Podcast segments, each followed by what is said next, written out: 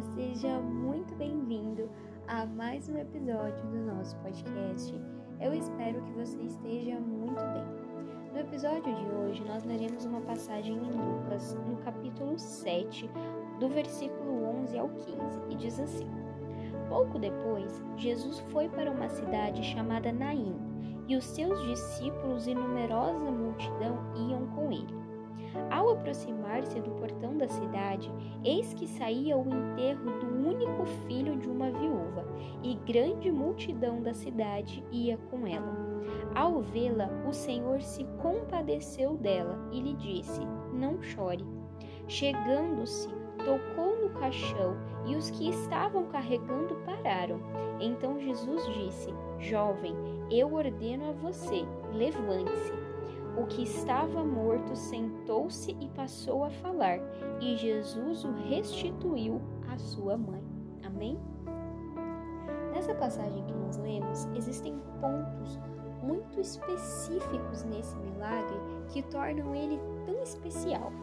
O primeiro deles é que, uh, quando acontecia um enterro para os judeus, eles faziam o cortejo levavam as pessoas enterradas para fora dos limites da cidade. Então, uma pessoa nunca era enterrada dentro dos limites daquela cidade, especificamente aqui na Ilha.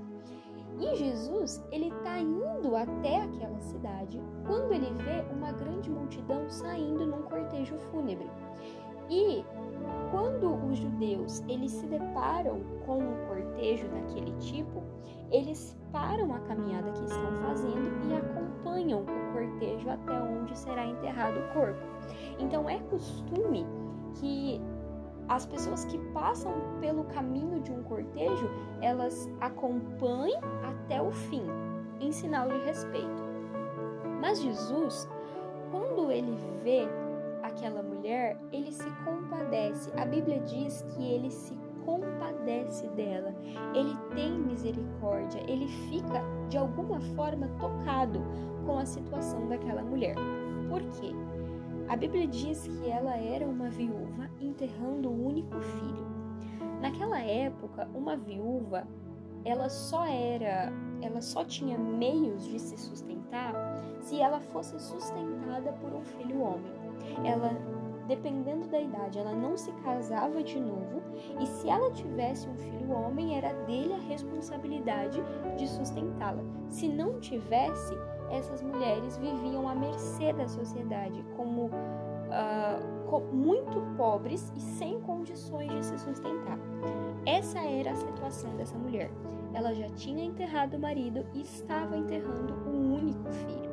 E essa situação compadece Jesus é aonde ele se aproxima dela, se aproxima dessa viúva e ele diz para ela: não chore.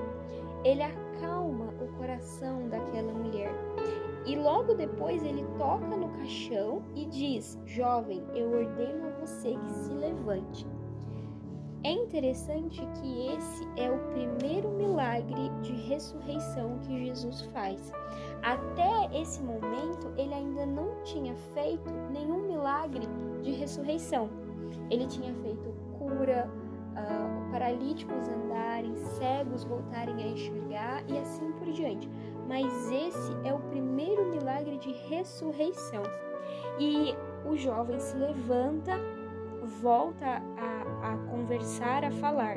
E o final do versículo diz que Jesus o restituiu à sua mãe, ou seja, aquele menino era um milagre, a vida do menino era um milagre que a mãe precisava. Não adiantava de nada naquela época uh, o filho não estar vivo para ela, porque o filho era o único método de sustento que aquela viúva tinha.